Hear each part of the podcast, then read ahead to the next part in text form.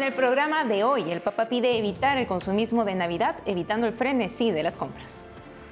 Obispos de Austria, Bélgica y Suiza se suman a las reacciones positivas sobre la bendición de parejas del mismo sexo, mientras en Kazajistán, arzobispo prohíbe la polémica bendición en su diócesis. En Nicaragua, dictadura de Daniel Ortega expulsa al Comité Internacional de la Cruz Roja. En Chile, rechazo a nueva constitución cierra las puertas a una mejor defensa de la vida y la familia, opina abogado constitucionalista. Es controversial la condena al cardenal Ángel Ubecho por malversación de fondos. Opina analista Vaticano de EWTN. Señala que el procurado apelará por su inocencia. Amigos, bienvenidos. Hola, Eddie, ¿cómo estás? Bien, gracias, Natalia. Un gusto estar contigo y con nuestros televidentes desde nuestros estudios en Lima, Perú. Le damos la bienvenida a su noticiero con enfoque católico EWTN Noticias. Yo soy Natalie Paredes. Soy Eddie Rodríguez Morel. Gracias por acompañarnos. Empezamos las noticias desde el Vaticano con el Papa Francisco, recordándonos cómo recibir en forma auténtica el nacimiento del niño Jesús. Sobre esto y más, informa nuestro corresponsal Almudena Martínez Bordiú. A tan solo cinco días de la llegada de la Navidad, el Papa Francisco dedicó la audiencia general de hoy a reflexionar sobre la alegría de contemplar el pesebre, que nace del asombro y que nos conduce a lo que es realmente importante.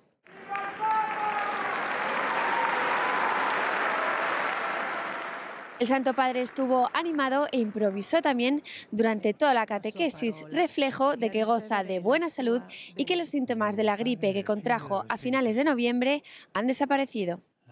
Desde el aula Pablo VI del Vaticano, el Santo Padre recordó que este año se cumplen 800 años del primer pesebre de la historia, que fue inspirado por San Francisco de Asís en la Navidad de 1223 en Grecho, un pequeño pueblo de Italia. Queridos hermanos y hermanas, en esta Navidad de 23 se cumplen 800 años del pesebre viviente que San Francisco de Asís realizó en la localidad italiana de Grecho. Su intención fue representar la escena del nacimiento de Jesús, pudiendo revivir así por medio de los sentidos la sencillez evangélica, la pobreza y la humildad de la Sagrada Familia en la gruta de Belén. Y aquí nacieron los pesebres vivientes. El pontífice advirtió que no es suficiente tan solo contemplar el Belén y rezar y aseguró que si no se vive el asombro, la fe es simplemente superficial y una fe de informática. Durante estos días cercanos a las fiestas navideñas, podemos correr el riesgo de descuidar lo esencial, distraídos por las numerosas ofertas del consumismo y el bienestar mundano. En este contexto, los personajes de Belén nos muestran cómo celebrar verdaderamente la Navidad, con sobriedad y alegría evangélica. Contemplemos el pesebre. Y eso hagámoslo en familia, en comunidad. Contemplemos que nos ayuda a centrarnos en lo más importante de nuestra vida, la relación con Dios, con los demás y con la creación que cultivemos en nuestros ambientes un clima de armonía, de gozo y de paz. El Santo Padre explicó que el Belén es también un signo de alegría y aclaró que la alegría es una cosa diferente a la diversión, ya que la alegría es más profunda aún y más humana. Al finalizar la catequesis, el Papa Francisco pidió no olvidarnos de la gente que sufre el mal de la guerra, como en Palestina, Israel o en la martirizada Ucrania. No nos olvidemos de la gente, de los pueblos que sufren el mal de la guerra. Las guerras siempre son una derrota. No lo olvidemos. Una derrota.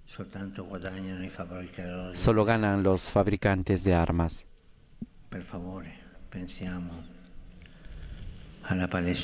Por favor, pensemos en Palestina, en Israel.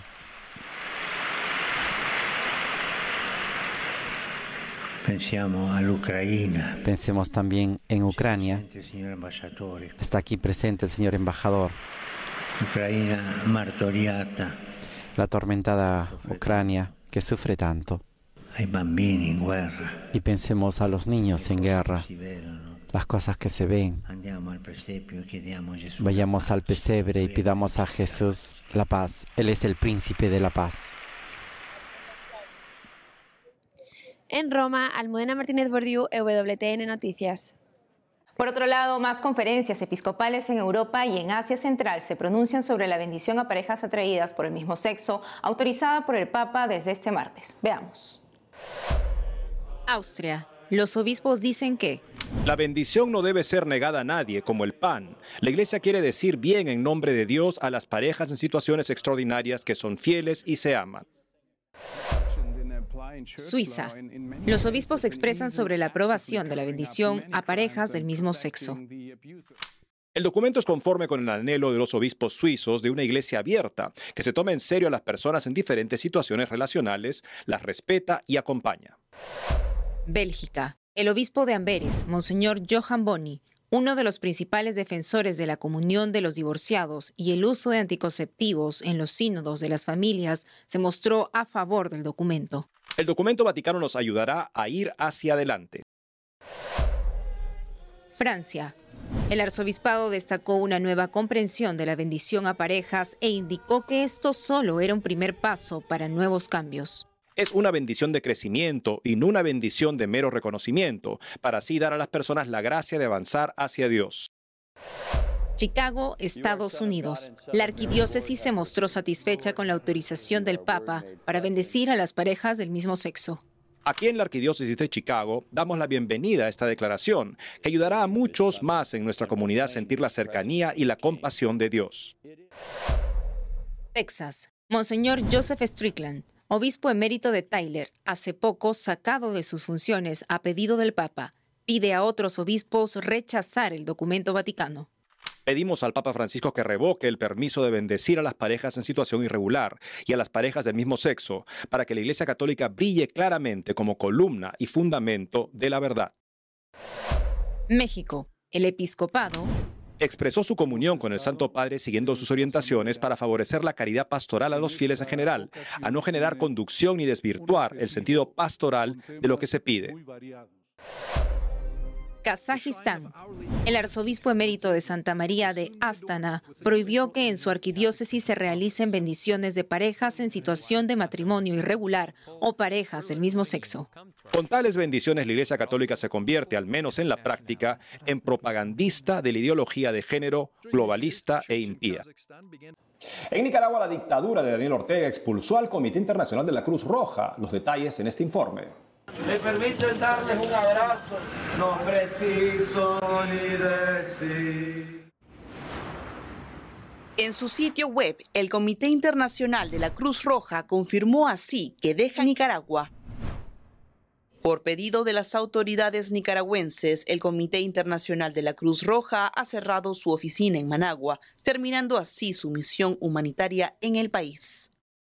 En 2019, la Cruz Roja formalizó un acuerdo con el gobierno de Daniel Ortega para visitar a los encarcelados. Ese mismo año concilió la liberación de más de 200 presos políticos.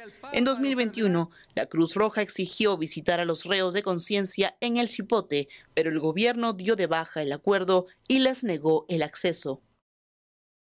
A inicios del 2023, la dictadura deportó a estos presos a Estados Unidos.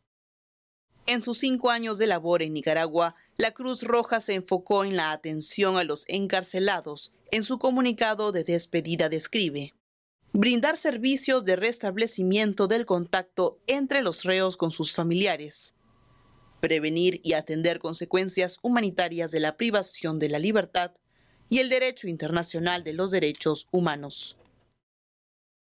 El Comité Internacional de la Cruz Roja no brindó mayores detalles de su salida de Nicaragua, pero desde la Delegación Regional para México y América Central reitera su disponibilidad para reanudar su diálogo y acción humanitaria en este país. En marzo de 2022, el régimen de Daniel Ortega expulsó al delegado de la Cruz Roja en Nicaragua, Thomas S. Un año más tarde, clausuró y confiscó los bienes de la entidad humanitaria. Sin embargo, el Comité Internacional de la Cruz Roja continuó trabajando. Era la única organización internacional que podía verificar la situación de los presos opositores al gobierno, según señaló el diario La Prensa.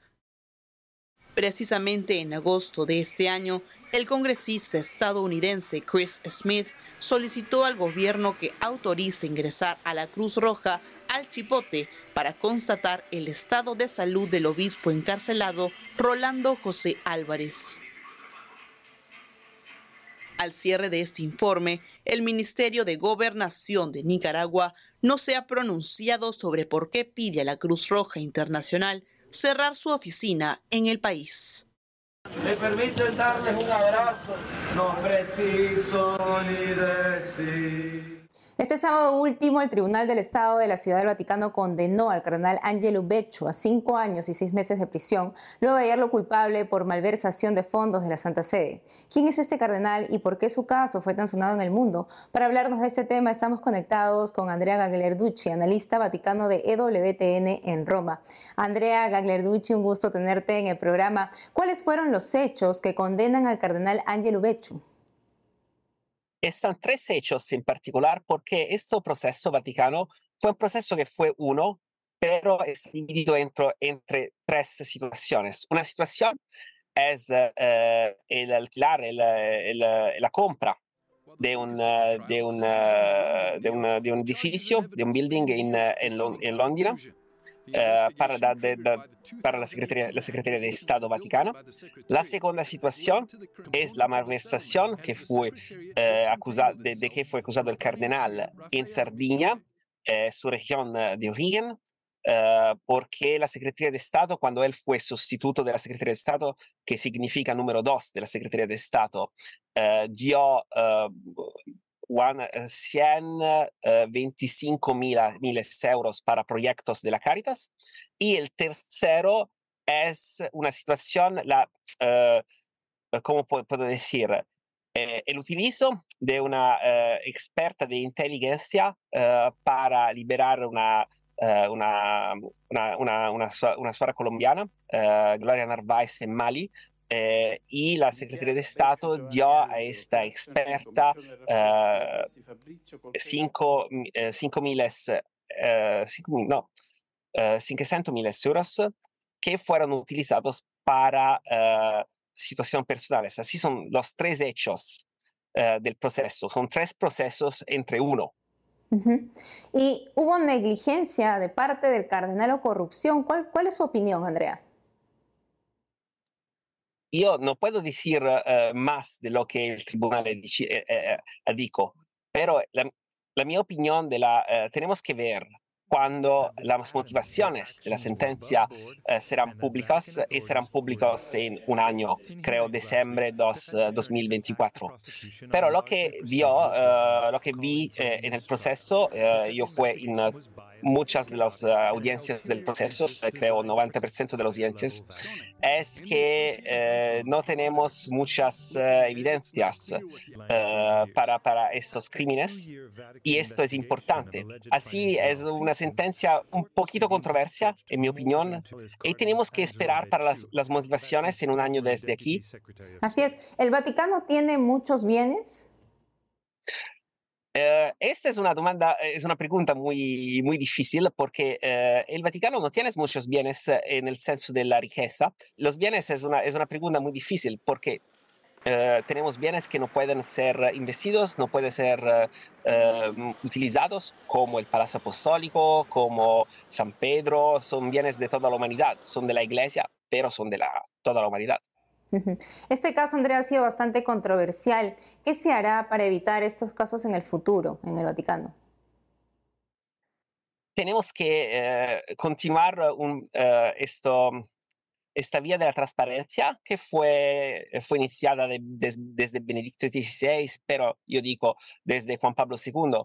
Están muchas, uh, muchas nuevas regulaciones internacionales que la Santa Sede uh, puede puede intentar de aplicar en el territorio, tenemos que recordar que la Santa Sede y el Estado de la Ciudad del Vaticano, que es uh, el, el, cuerpo de la Santa Sede, si podemos, así podemos decir, uh, son uh, situaciones particulares.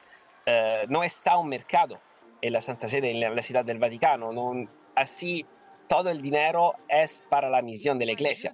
Así como un Estado no, no puede ser como una, una compañía no puede ser una industria, no es una industria.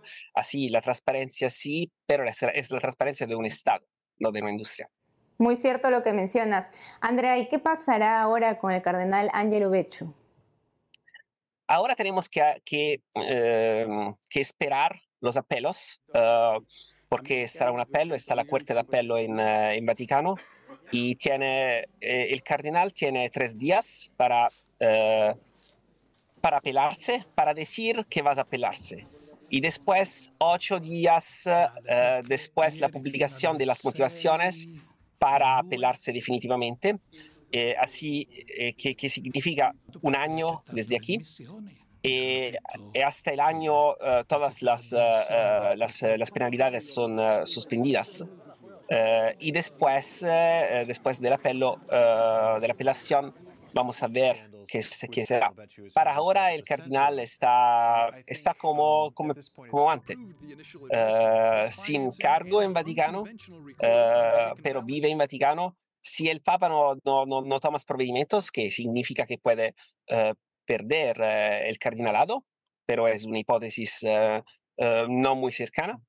El cardenal espera para, para apelarse y después está un otro proceso. Andrea Lerducci, muchas gracias por todo lo que nos has comentado hoy en la entrevista. Gracias a vosotros. Hacemos una pausa y al volver, en Chile rechazo a nueva constitución le cierra las puertas a una mejor defensa de la vida y la familia, opina abogado constitucionalista. Además, conoceremos al obispo más joven de Estados Unidos, un dominicano muy querido por la juventud del Bronx, Nueva York. Volvemos con más noticias con Enfoque Católico.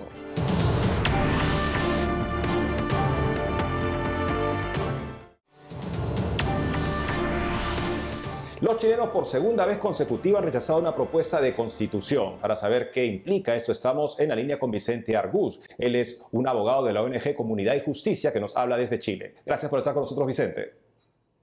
Muchas gracias eh, por la invitación para conversar contigo temas. Vicente, explícanos qué pasó este domingo y cuáles serán las consecuencias. Eh, bueno, a grandes rasgos podemos decir que fue un, un plebiscito en el cual eh, la ciudadanía se pronunció en contra de la propuesta constitucional que presentó el Consejo eh, Constitucional y por lo tanto se cierra este proceso, este segundo proceso constitucional que estábamos llevando en Chile, proceso de elaboración de una nueva constitución. Eh, ¿Y cuál será la consecuencia, por lo tanto? Esto, si lo consideramos desde el punto de vista jurídico, significa solamente que se cierra esta segunda etapa y que sigue en vigencia la constitución de 1980 o de 2005, como han señalado algunos también.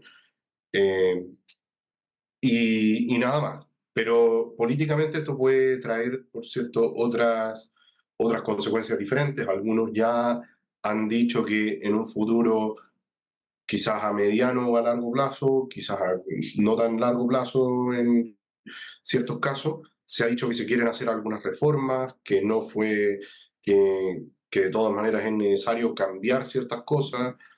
¿Cómo deja esto la defensa de la vida, la defensa de la familia, en fin, esos temas, este, esos valores no negociables eh, en lo que sigue ahora en Chile? Bueno, eh, desde mi punto de vista, Chile con este rechazo perdió una gran oportunidad de poder resguardar mejor, proteger mejor efectivamente estos eh, bienes no negociables, estos, estos valores no negociables, como decía Benedicto XVI, sobre todo en materia de educación y de, y de familia, la relación entre los padres y los hijos. Y, y sin embargo, a pesar de, de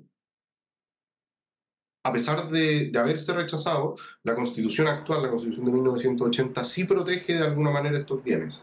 A pesar de que esta constitución ha sido interpretada de manera más o menos incorrecta y todo, la Constitución todavía dice que la ley protege la vida del que está por nacer, dice que los padres tienen el derecho preferente y el deber de educar a su hijo, protege la libertad de enseñanza, protege la libertad religiosa, sostiene, señala que la familia es el núcleo fundamental de la sociedad también, y hoy en día todavía están, está más o menos instalado el diagnóstico en ciertas élites eh, según el cual este texto se rechazó por estos valores no negociables para el mundo católico, que en realidad dirían que son algo no adecuado para estos tiempos y todas esas cosas, que no forman consenso en estas materias eh, para el mundo chileno actual.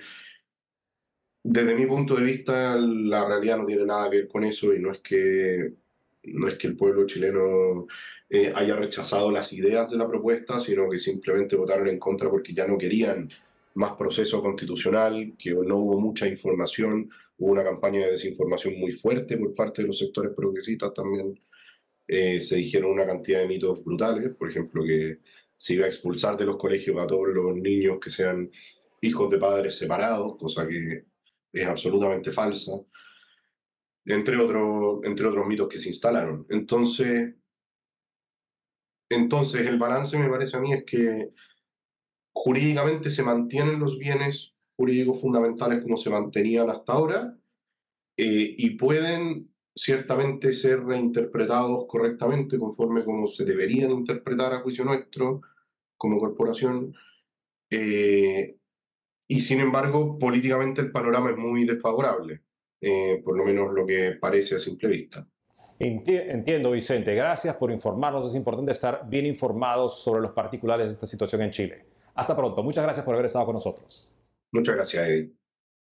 Y ahora le contamos que el hispano Joseph Payat es el obispo más joven de Estados Unidos. Lo conocen como el obispo de los jóvenes, le dicen Bishop Jay. En su manera muy cercana con los jóvenes los invita a conocer a Jesús por medio de retiros carismáticos en el barrio del Bronx de Nueva York. Nuestra presidenta y directora de operaciones de la División de Noticias de EWTN lo entrevistó hace unos días. Aquí una parte de la entrevista que nos permite conocer al joven obispo. Vea la entrevista completa en el programa Noticias en Profundidad de EWTN.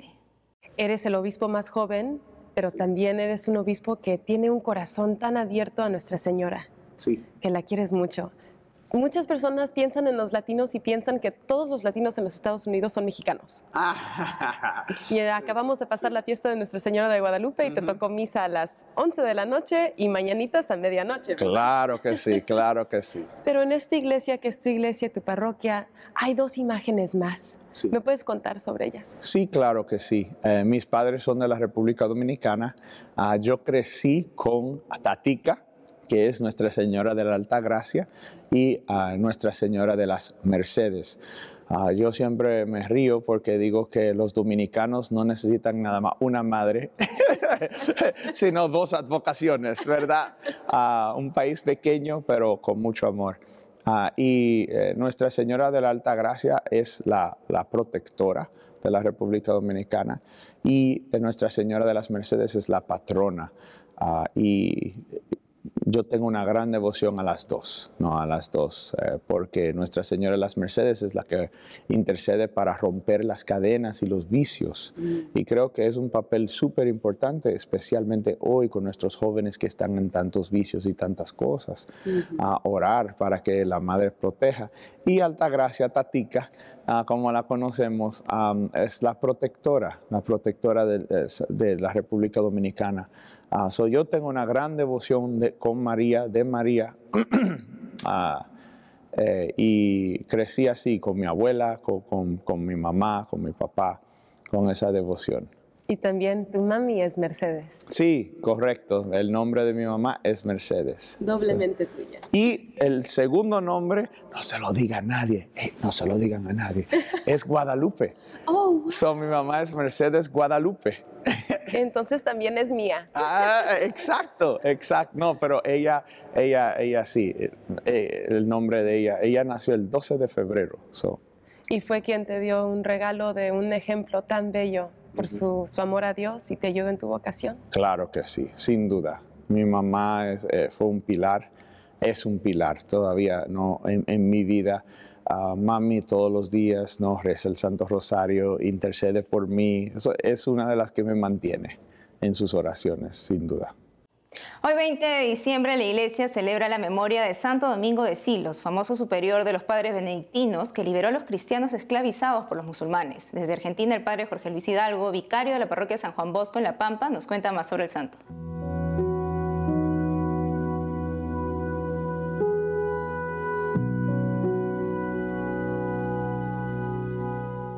Santo Domingo vivió en el siglo XI en España, eh, fue mm, ordenado sacerdote y por el deseo de una, de búsqueda de una mayor perfección, entonces se hizo monje benedictino. Como lo pusieron de superior, tuvo un enfrentamiento con el rey, porque como solía ser eh, los problemas en la Edad Media, a veces los reyes querían apropiarse de los bienes eclesiásticos.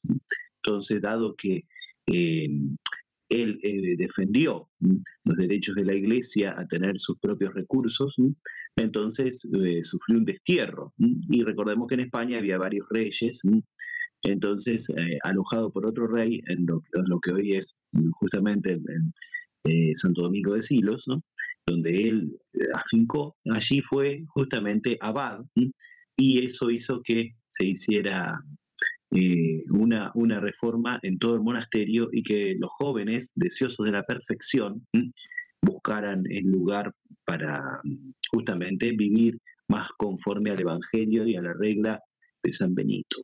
Justamente la gran enseñanza que nos deja San, Benito, San Domingo de Silos es eh, la cristiandad, ¿no? es decir, la concordia entre el Evangelio y el imperio, justamente que la iglesia defendía que eh, la ley del Evangelio sea lo que impregne los estados. Eh, Santo Domingo nos enseña a buscar ante todo el reino de Dios y como todo lo demás se da por añadidura, ante todo la fidelidad al Evangelio y ante todo desde allí que todo sea según Dios.